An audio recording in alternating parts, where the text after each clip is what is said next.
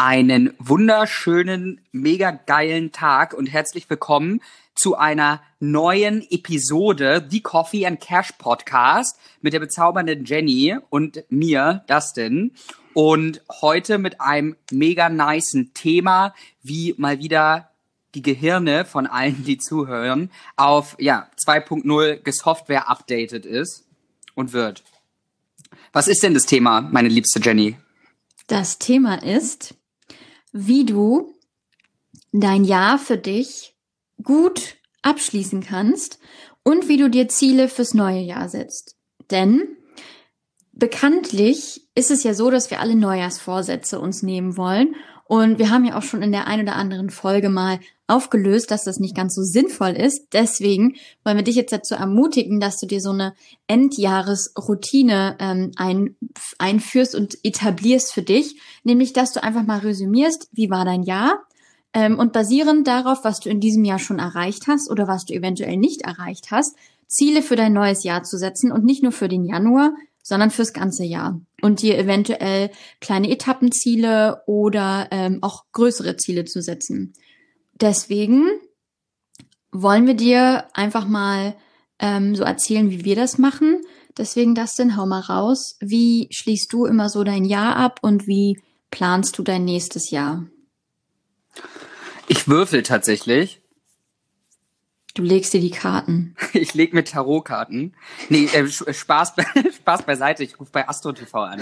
Nee, nee ähm, und jetzt im Ernst. Ähm, genau. Also ich muss äh, zugeben, dass ich tatsächlich früher, ich weiß nicht, wie es bei dir war, zu den Leuten gehört habe, die tatsächlich, glaube ich, so fünf bis zehn Vorsätze genommen hat und dann immer dieses Jahr und dieses Jahr und dann greift so diese typische Aufschieberitis, bis ich mich dann mal mit ähm, Gewohnheiten auseinandergesetzt habe. Und um deine Frage auch zu beantworten, ich mache das mittlerweile so, dass ich einmal mich hinsetze, so die letzten Tage, also 28., 29., ähm, 30.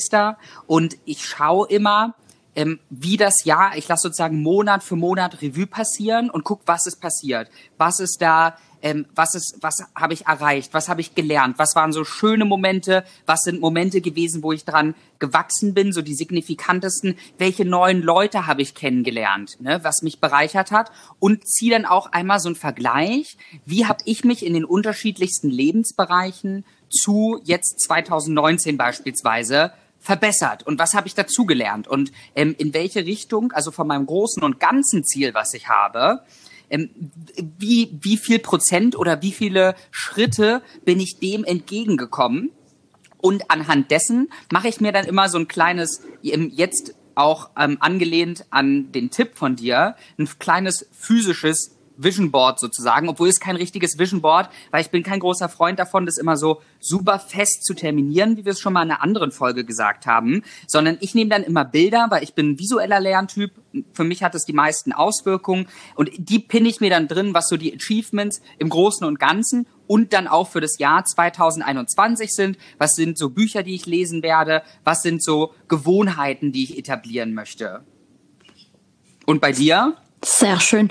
Äh, es ist voll interessant, dass du das monatsweise machst, ähm, das Resümee des Jahres. Also ich mache es einmal so, ich schreibe mir meine Lebensbereiche auf und stelle mir einmal die Frage pro Lebensbereich, was habe ich in diesem Jahr schon erreicht, worauf ich total stolz bin. Und die zweite Frage ist, wo oder in, also wo war ich noch nicht so stark, welche Ziele habe ich eventuell nicht erreicht, die ich erreichen wollte oder welchen inneren Zustand habe ich vielleicht noch nicht erreicht. Also wenn ich mir zum Beispiel jedes Jahr vornehme, gelassener zu werden und ich habe es dann in diesem Jahr wieder nicht geschafft, dann wären es so Sachen, die ich mir irgendwie aufschreiben würde, beispielsweise jetzt gar nicht aus meinem echten Leben gegriffen oder so. Ähm, genau, das sind so die Sachen, dass ich mir meine Lebensbereiche nochmal anschaue und da einfach alles mal so ein bisschen ähm, Revue passieren lasse, was ich in diesem Jahr erreicht habe. Und ähm, das mache ich meistens, also das habe ich jetzt für dieses Jahr zum Beispiel schon gemacht. Und was ich meistens am 31. mache, weil ich hasse Silvester. Ich weiß nicht warum. Ich finde diesen Tag, also ich grauenhaft. Ähm, schreibe ich mir immer ähm, so fünf bis zehn Fragen auf. Beispielsweise, wofür bin ich in diesem Jahr total dankbar gewesen? Ähm, was waren inspirierende Menschen, die ich getroffen habe? Welche Menschen haben mir in meinem Leben am meisten weitergeholfen in diesem Jahr oder mit wem hatte ich die engste Beziehung auch? Ähm, was waren ähm, wunderschöne Momente, die ich hatte? Was waren tolle Reisen, die ich gemacht habe? Ähm, was habe ich dieses Jahr gelernt ähm, über mich, über das Leben, über die Menschen in meinem Leben etc. pp. Also das sind so Fragen, die ich mir dann stelle, meistens am 31. Mhm. Das mache ich jetzt schon seit so ein paar Jahren und dann ist das für mich so ein schöner Abschluss für das Jahr. Und ähm, basierend auf diesen ja, Learnings der verschiedenen Lebensbereiche, die ich mir schon aufgeschrieben habe, habe ich mir, das habe ich in der Tat auch schon gemacht, für 2021 Ziele gesetzt. Das sind sieben oder acht, ähm, kleinere und größere, ähm, aber alles so Dinge, die ich machen will. Also zum Beispiel ein größeres Ziel ist, ähm, dass ich anfange, zum Beispiel mein erstes Buch zu schreiben, nur mal so als Beispiel. Aber dafür dann auch mal so kleinere Ziele, dass ich zum Beispiel wieder mindestens zweimal im Jahr fasten möchte. Also das sind so ganz verschiedene Dinge. Aber für mich sind es Ziele, die mir extrem wichtig sind, die ich auf jeden Fall erreichen möchte, ähm, die ich mir dann auf dieser Liste aufschreibe. Und in diesem Jahr habe ich es zum ersten Mal gemacht, dass ich mir diese Liste schön gestaltet habe und als Poster jetzt bestellen lassen habe. Und das werde ich mir über meinen Schreibtisch zu Hause hängen. Ja, also so mache ich das. Das mache ich jetzt schon so seit drei Jahren, würde ich ungefähr sagen. Und das hilft mir total, einerseits stolz darauf zu sein, was ich erreicht habe in dem Jahr, andererseits zu gucken, oh, war ich denn noch ein bisschen faul, wo kann ich noch ein bisschen nachlegen und dann auch mich schon mal so einzutun fürs nächste Jahr, ähm, damit du dann nicht irgendwie im Juni des nächsten Jahres bist und dir so denkst so, boah, was habe ich denn jetzt eigentlich so umgesetzt? Aber was halt auch mega wichtig ist, dass du dir ganz klar darüber bist, dass das keine Neujahrsvorsätze sein sollten. Das heißt, dass du dir dann auch im nächsten Schritt schon überlegst, welche Ziele du dir setzt und wie du diese Ziele auch in Routinen und Gewohnheiten übersetzt. So wie wir das in der letzten Folge, nee, in der vorletzten Folge schon angesprochen haben, dass du alles, was du ähm, dir sozusagen als Ziel setzt, musst du dir auch gleichzeitig in eine tägliche oder fast tägliche Routine übersetzen. Auf jeden Fall, äh, zumal ich ja auch nicht so ganz verstehe, beziehungsweise doch, ich verstehe, woher es kommt, aber was ja sozusagen das, ähm, das, das, das Trügerische daran ist, ist, dass viele Menschen und auch lange Zeit ich, daher kenne ich es auch, dass wenn man davon betroffen ist, so alles auf einmal wollen. Ne, du nimmst halt den 1. Januar und jetzt den Schwung so fürs fürs gesamte Jahr, um jetzt, keine Ahnung, mit deiner Diät zu starten, mit dem Rauchen aufzuhören, nicht jedes Wochenende zu trinken, mehr Bücher zu lesen, ähm, genau, mehr Zeit mit deiner Familie zu verbringen und so weiter und so fort. Und was ich ganz cool finde eigentlich, und das ist eigentlich, vielleicht sollte man mal das so wirklich nehmen, wie es der Name halt sagt, so als kleiner Gedankenimpuls für alle da draußen, dass man Neujahrsvorsätze, ne, das Wort nimmt, für, genauso wie du es richtig machst, fürs neue Jahr halt. Also nicht nur für den Januar und am besten von dem ersten bis zum zehnten, sondern mhm. mal eine, also gar nicht mal so verrückte Idee, sondern einfach eine logische Idee. Warum fängt man nicht an, wenn man das vorher noch nie gemacht hat und vielleicht ein Routinemuffel ist, sich ähm, Quartalsvorsätze zu machen und zu sagen, was sind die vier Dinge, die ich 2021 tackeln mag, wie du sagst, die großen, die kleinen. Und was wären für mich vier Dinge, wenn ich sagen würde, wenn ich die 21, 2021 geschafft habe? Alter, wie geil stolz wäre ich da auf mich?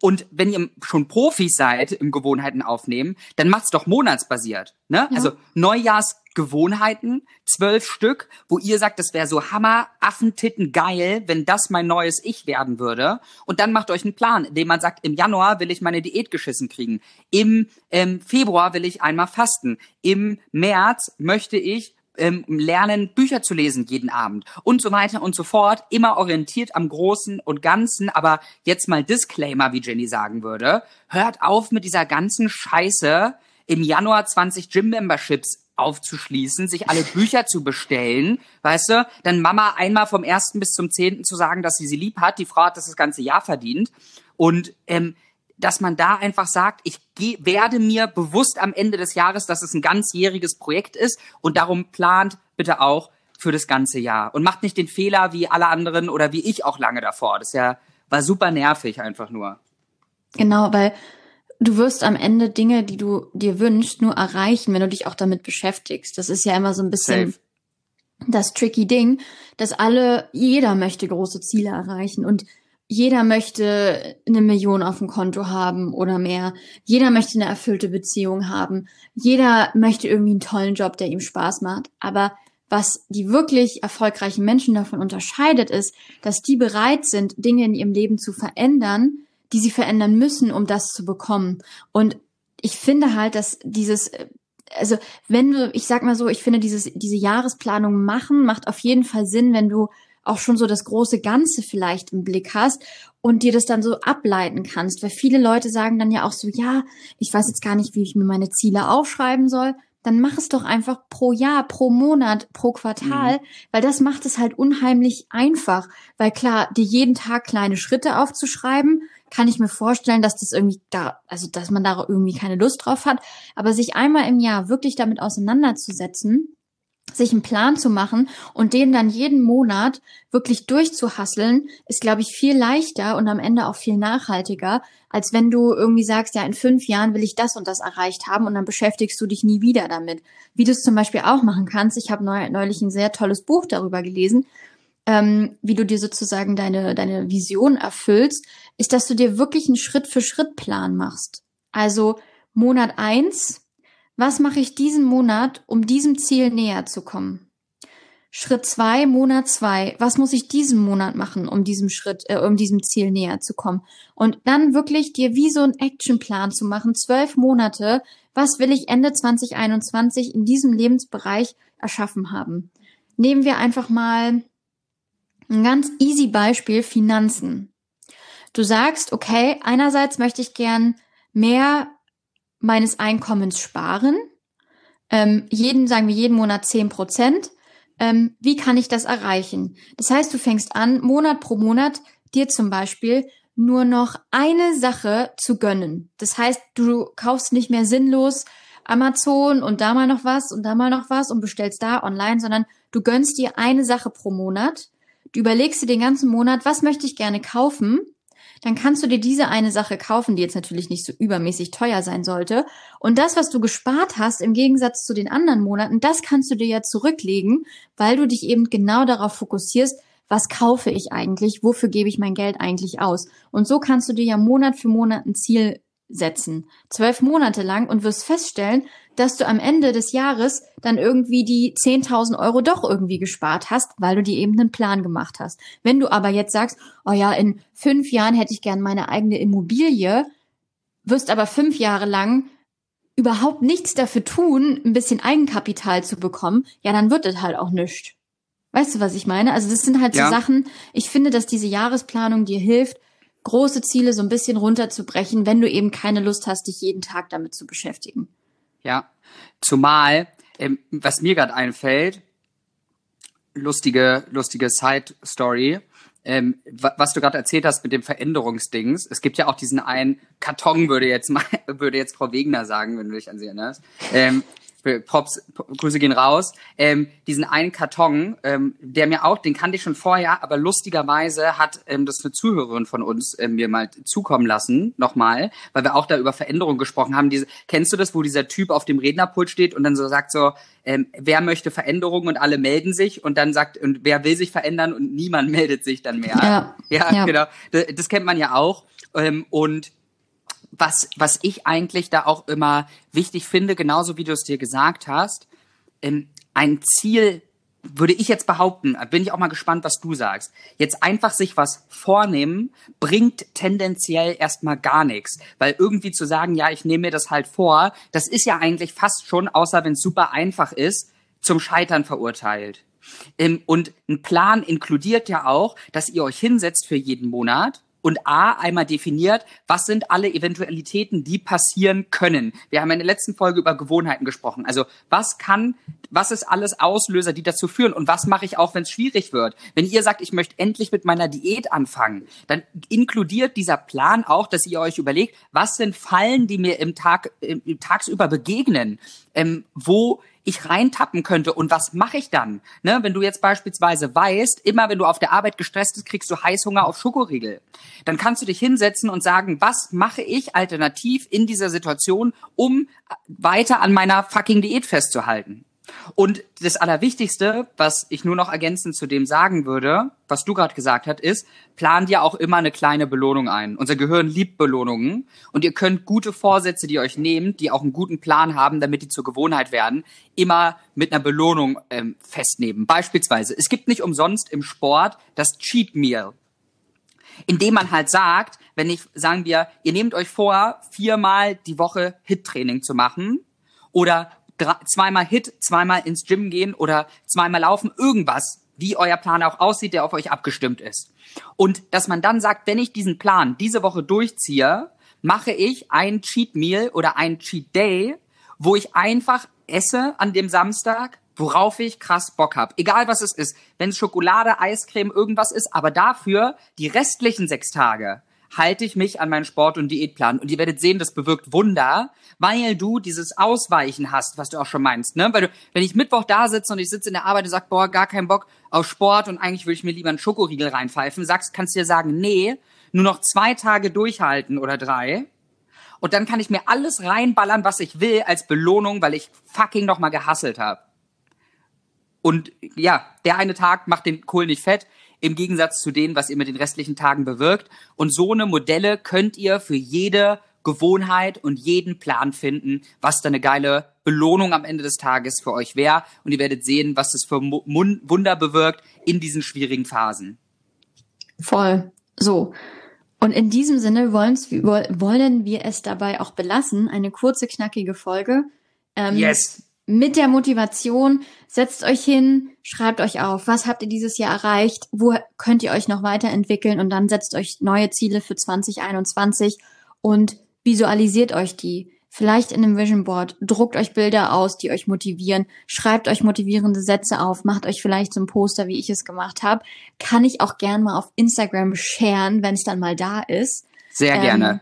Und ähm, in diesem Sinne wünschen wir euch einen wunderbaren Tag, ähm, hoffen, dass ihr euch die Zeit nehmt, euch hinzusetzen, euch mal mit eurem Jahr zu beschäftigen, gerade weil es auch so ein herausforderndes Jahr war.